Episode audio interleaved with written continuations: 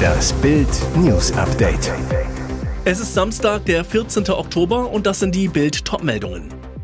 Wenigstens gab's deftiges Essen, Asylgipfel von Merz und Scholz ohne Ergebnis. Es wäre ein Deutschlandbeben, das heißeste Kanzlergerücht in Berlin. Nagelsmann vor seinem ersten Länderspiel als Bundestrainer. Ich habe kurz noch die Nationalhymne geübt. Nach dem Ministerpräsidententreffen am Freitagnachmittag folgte am Abend die nächste Toprunde im Kanzleramt, um die Asylkrise zu lösen. Bundeskanzler Olaf Scholz und Oppositionsführer Friedrich Merz berieten bei Kalbschnitzel und Bratkartoffeln. Außerdem mit dabei Hessens Ministerpräsident Boris Rhein und Niedersachsens Ministerpräsident Stefan Weil ohne Ergebnis. Nach dem Treffen hieß es aus Unionskreisen, der Gipfel habe in guter und konstruktiver Gesprächsatmosphäre stattgefunden.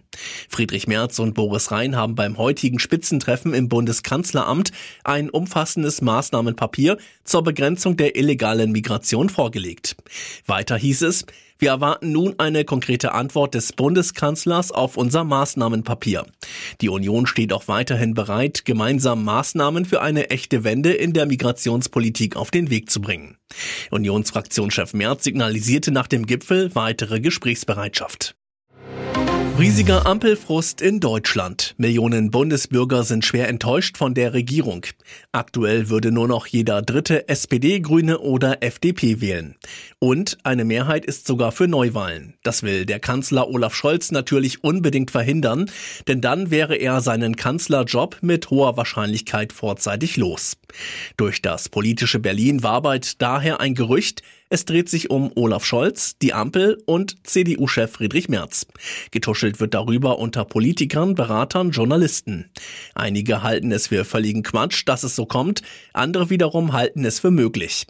Darum geht es, weil Scholz genervt ist vom ständigen Streit in der Ampel und erkennt, wie wenig Rückhalt das Bündnis in der Bevölkerung noch hat, wirft er Grüne und FDP aus der Regierung. Im Gegenzug bittet er die Union in die Regierung einzutreten. Eine rot-schwarze GroKo. Warum sollte Scholz das machen und Grüne und FDP aus der Ampel werfen? Die Gerüchteküche sagt, weil es dem Kanzler hilft. Scholz könnte mindestens bis 2025 weiter regieren, möglicherweise erfolgreicher als bisher. Denn er könnte mit der Union unter anderem die Asylkrise lösen, möglicherweise geräuschloser und schneller als mit den Grünen. Damit wäre Scholz ein Kanzler, der ein seit Jahren schwelendes Dauerproblem gelöst hätte. Das gibt Prozente bei der nächsten Wahl. Showtime in Leipzig am Freitagabend. Vor 500 geladenen Gästen wurden in der Media City die Publikumspreise Goldene Hände verliehen. Der Moderator des Abends, Florian Silbereisen. Der sang gleich zu Beginn mit Sänger Sascha ein Duett. Was die beiden noch gemeinsam hatten, verdammt gute Laune, aber keine Lust auf den roten Teppich. Kein Problem, die Promi-Liste ist lang, wenn in den Kategorien Film und Fernsehen, Comedy, Musik, Sport und Aufsteiger des Jahres glänzende Hühner verliehen werden. Hello Again hieß es für Howard Carpendale, der Schlagersänger bekam den Ehrenpreis Musik. Mit seinem aktuell erschienenen Album verkündete er seinen Abschied von der Bühne, nicht zum ersten Mal, doch jetzt meine er es ernst. Vorher gab es aber noch ein Musical mit seinen größten Hits. Völlig überraschend tauchte sein Sohn Wayne auf und hielt eine berührende Laudatio auf seinen Papa, der seit über 50 Jahren auf der Bühne steht. Der Grund, Carpendale wurde mit einer goldenen Henne ausgezeichnet. Wer noch eine goldene Henne ergattern konnte, lesen Sie auf Bild.de. Freitag der 13. ist für einen Lottospieler aus Süddeutschland ab sofort ein Glückstag.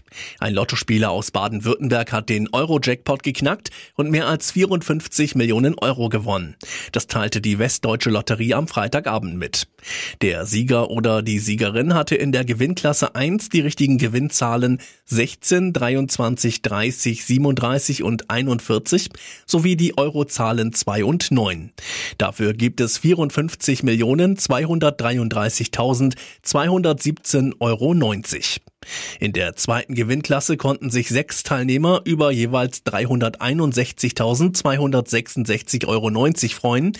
Zweimal ging die Summe nach Niedersachsen und jeweils einmal nach Bayern, Nordrhein-Westfalen, Thüringen und Dänemark. In der dritten Gewinnklasse ging jeweils 101.868,80 Euro an insgesamt zwölf Spielerinnen und Spieler aus Bayern, Berlin, Hessen, Mecklenburg-Vorpommern, Rheinland-Pfalz sowie Schweden, Dänemark, Kroatien und Ungarn. Let's go! Heute wird es ernst. Das erste Länderspiel unter Neu-Bundestrainer Julian Nagelsmann steigt in Hartford, Connecticut gegen die USA. Am Freitagmittag fuhr das Team vom Trainingsort Foxborough die zwei Stunden nach Hartford. Am Freitagabend sprach Nagelsmann im Pratt Whitney Stadium über sein erstes Spiel als Bundestrainer. Ist er nervös vorm Debüt? Nagelsmann lachend. Es ist eine große Ehre, der Trainer einer solchen Fußballnation wie Deutschland zu sein. Ich habe kurz nochmal die Nationalhymne geübt, dass die sitzt. Sonst geht es gerade noch. Der Bundestrainer weiter. Ich hoffe, dass man sieht, worauf wir den Fokus gelegt haben. Wir wollen aggressiven, attraktiven Fußball spielen. Es geht auch um die Art und Weise, um eine gewisse Stimmung zu erzeugen, die uns gut tut, die uns erfolgreich werden lässt, denn schwappt das auch automatisch rüber. Die Leute sollen Spaß haben an unserem Fußball. Nagelsmann hofft auf einen Sieg zum Start. Natürlich ist mir ein Sieg wichtig, nicht nur mir, sondern uns allen. Die Mannschaft ist sehr fokussiert. Ich bin guter Dinge, dass das gut funktioniert. Und jetzt weitere wichtige Meldungen des Tages vom Bild Newsdesk. Es sind Bilder, die das Werk des Bösen zeigen, das ultimative Grauen. Und sie bringen Außenministerin Annalena Baerbock, 42 Grüne, an den Rand dessen, was ein Mensch ertragen kann. Kurz nach der Landung in Israel wurde Baerbock von der israelischen Regierung über den barbarischen Terrorangriff der Hamas unterrichtet, der am Samstag mehr als 1200 Menschen das Leben kostete. Es war der tödlichste Tag für Juden seit dem Ende des Holocaust 1945. Die israelische Regierung zeigte der deutschen Delegation Aufnahmen getöteter Zivilisten und Soldaten, misshandelte und verbrannte Leichen, die den Schrecken dokumentieren, den die Hamas über Israel brachte. Ein Foto zeigte die enthauptete Leiche eines israelischen Soldaten. Als Baerbock vor die Presse tritt, ist sie sichtlich schockiert, kämpft mit den Tränen. Das Schlimmste, was man Menschen antun kann, so die Außenministerin. Man sei hier nicht nur als Diplomaten und Außenminister, sondern als Mütter, Väter, Töchter und Söhne.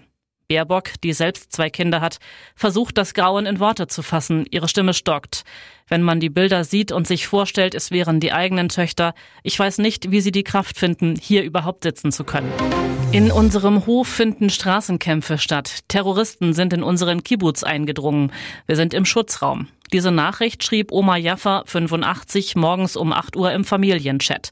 Danach wurde es still auf diesem Kanal. Eine quälende Stille, kein Lebenszeichen. Den nächsten Stunden checkt Atwa A32 die sozialen Medien, sucht nach Informationen über die Angriffe im Süden des Landes. Dann der Schock. Sie entdeckt ein Video, das die alte Dame in einem Golfkart zeigt. Gelenkt wird das Gefährt von Hamas-Terroristen. Sie fahren die hilflose Jaffa durch die Straßen in Gaza, führen sie vor wie eine Trophäe. Die Aufnahmen gehen um die Welt. Als ich das Video sah, brach mein Herz, sagt Atwa Bild am Telefon. Sie wird wie eine Trophäe präsentiert. Seit Samstag, als Jaffa in die Hände der Hamas schlechter geriet, bangt die 32-Jährige um das Leben ihrer Oma.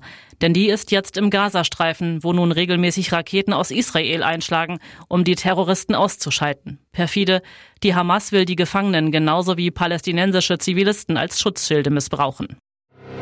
Auf viele Hauseigentümer mit Gas- oder Ölheizung könnten bald hohe Kosten zukommen, die sie praktisch umsonst in ihr Eigenheim investieren müssen. Am Freitag findet im Bundestag die erste Beratung zum Gesetzentwurf zur Wärmeplanung statt. Eigentümer rechnen mit hohen Kosten, die im Zweifel nutzlos entstehen. Schuld ist eine zeitliche Planungslücke vor Abschluss der Wärmeplanung. Die kommunale Wärmeplanung soll bis spätestens Ende 2028 umgesetzt werden.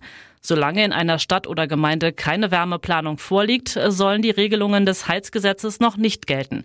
Denn Eigentümer sollen wissen, ob die Kommune ein Fernwärmenetz für deren Häuser plant oder nicht. Wegen eines möglichen Anschlusszwangs an dieses Netz könnte die Investition in eine Wärmepumpe also unnötig sein. Deshalb erst Wärmeplanung, dann Heizgesetz. Aber geht Ihre Gasheizung in der Zeit davor kaputt, stellt sich die Frage, womit sie ersetzt werden soll. Ist eine Heizung irreparabel, bleiben dem Hauseigentümer im Regelfall fünf Jahre, um eine neue Heizung einzubauen, die das 65-Prozent-Ziel erreicht. Bis dahin kann man übergangsweise eine gebrauchte Öl- oder Gasheizung nutzen, außer es gibt gar keine Infrastruktur mehr dafür.